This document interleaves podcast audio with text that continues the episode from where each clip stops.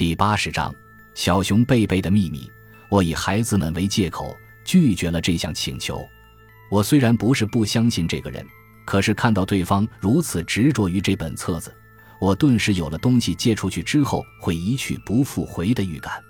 那就这样吧，深渊小姐，我把这本册子拿到文具店去复印，把复印的东西装订起来，不是一样吗？深渊小姐脸上虽然有未能如愿以偿的失望表情。可是看到我毅然的态度，只好无奈地说：“那就拜托你了，我答应一定会在两三天内把东西复印好，到时候再打电话给他。”这天晚上，我们家的晚餐场面相当热闹。晚餐时有爸爸在，孩子们就会欢天喜地地蹦跳个不停。我先生史燕由于工作上的关系，平常回家的时间都很晚，偶尔早归也是在八点钟的时候。所以和孩子们一起用晚餐的机会可以说是绝无仅有。告诉你，今天有一件新鲜事例。我让老公过目今天日报上的留言板栏后，向他提起了深渊泽子小姐来访的经过。哦，这般热心的人很难得吗？我老公也表示感佩地说：“实验有一头又粗又黑的头发和宽大的方形下巴。”可能是由于空中的紫外线格外强烈的缘故吧，他浑身被晒得黝黑了。其实这样更有男人味，我常以这一点而觉得骄傲哩。咦，小玲，你在干什么？这样弄本子会被你搞坏呀！我对吃过饭正在自个儿玩着的玲子说：“原来他把手插进将稿纸折成一半而装订成册的这本《小熊贝贝》的折缝里了，快把手抽出来！”书本要珍惜才行啊！你这种坏习惯是哪里学来的呢？玲子听到我的骂声也并不住手，又把手插到另一页的折缝里去。妈，小玲在学今天那位阿姨啊，她以为这样就很能干哩。折燕瞅一眼妹妹说：“今天那位阿姨，是啊，就是今天来过，要我把贝贝故事书借给她看的那位阿姨呀。她，她怎么了？”他就是这样把手一一插进所有的折缝里吗？他真的这样吗？如果这是真的，那他一定是利用我到隔壁房间去为玲子铺被的时间做这件事情的吧？玲子当时虽然困得要命，却睁眼望着深渊小姐的动作。和所有这个年龄的孩子们同样，玲子当然有看什么学什么的习惯。折燕说的话应该不会是假的，但深渊小姐干嘛要做这种事情呢？我觉得有点不对劲，我先生突然说：“什么地方不对劲呢？这个姓深渊的女人，莫非她是来查什么东西的？查东西？”我感到不寒而栗。他这样说，未免令人心里发毛。查东西，到底要查什么吗？这一点我倒不知道。虽然有笔友的关系，而对这本书却如此执着，这一点你不觉得不自然吗？把手一一插进稿纸折成的书页夹缝，这明明表示在找东西。我甚至于猜想有什么秘密文件夹在这里头里。别说这种和间谍小说一样的事情好不好？不晓得他发现到什么东西没有？我想应该没有猜对。如果发现到字条之类的东西，他大可以在偷了之后装成若无其事的样子。你不是说这个人后来还要求你把这本书让给他吗？不过这也有点奇怪，他如果是以找东西为目的而进行检查的，没有找到之后，他干嘛还要这本书呢？说的也是，你的推理能力未免也太差嘛。不管怎样，我还是把小熊贝贝放到衣柜最上面的抽屉里，并且上锁了。有人在觊觎七重小姐的这件遗作，我有了这样的感觉。三，复印的东西好了，印的还清晰。对不对？我把小熊贝贝的复印纸放到吃饭间的餐桌上，这是两天后的事情。深渊泽子小姐接到复印已好的电话通知，就迫不及待地来我家取。麻烦你了，我会回家自己装订的。深渊小姐很有礼貌地道谢后，硬把复印费用留下就回去了。看到她如此的态度时，我宁愿相信她之所以这样做。纯粹是出于对七重小姐的怀念之情。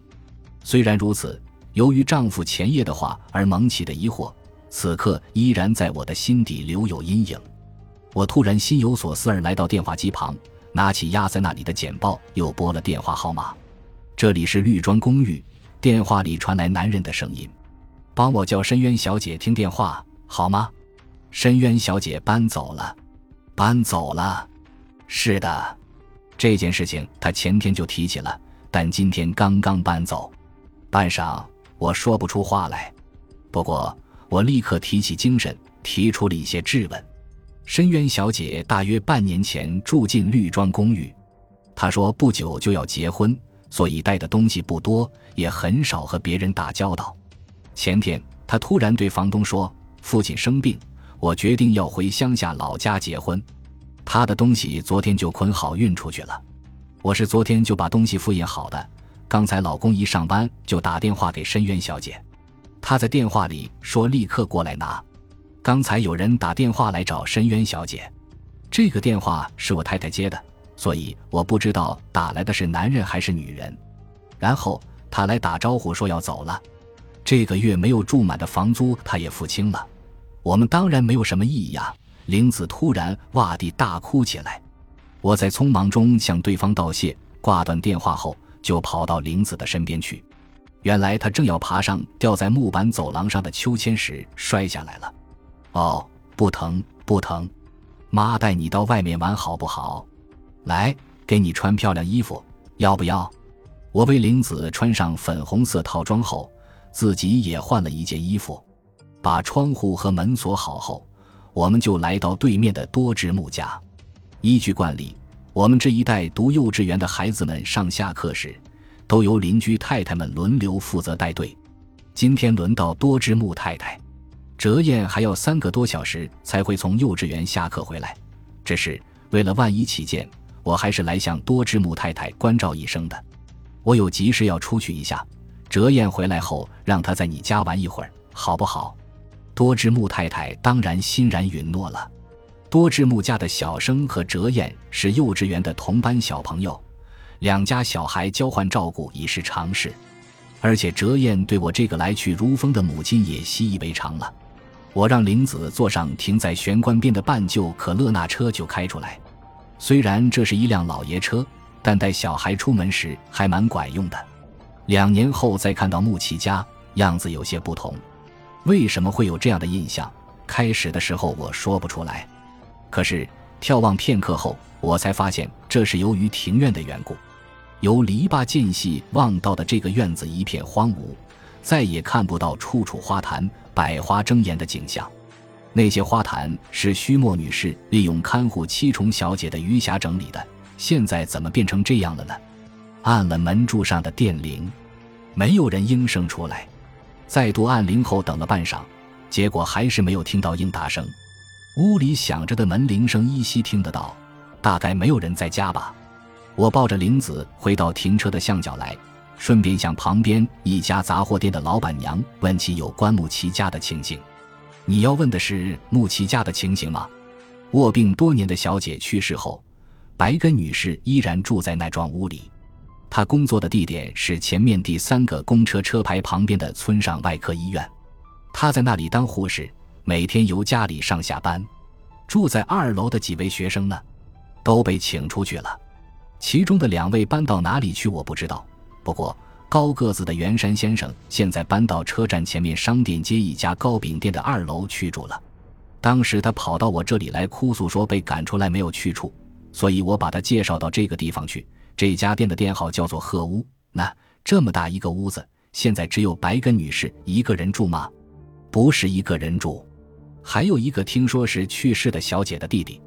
不过这也不是说两个人在同居，他们是楼上楼下分开住的。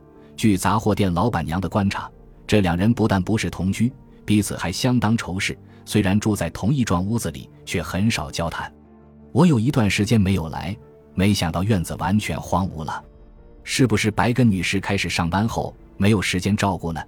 好像不尽然。这是把院子乱挖的结果吗？乱挖？谁挖的？就是白根女士和木奇先生这两个人啊。两个人并不是协力挖土，而是一个人趁另一个人不在的时候偷偷挖的。挖的时间多半是在夜里呢。啊，这样挖到底有什么目的呢？这我也不知道。听说屋里也是变得乱七八糟的里，纸门挖洞，壁纸撕下，情形好像很糟的样子。不过这些地方后来又叫人裱回去了。感谢您的收听，喜欢别忘了订阅加关注，主页有更多精彩内容。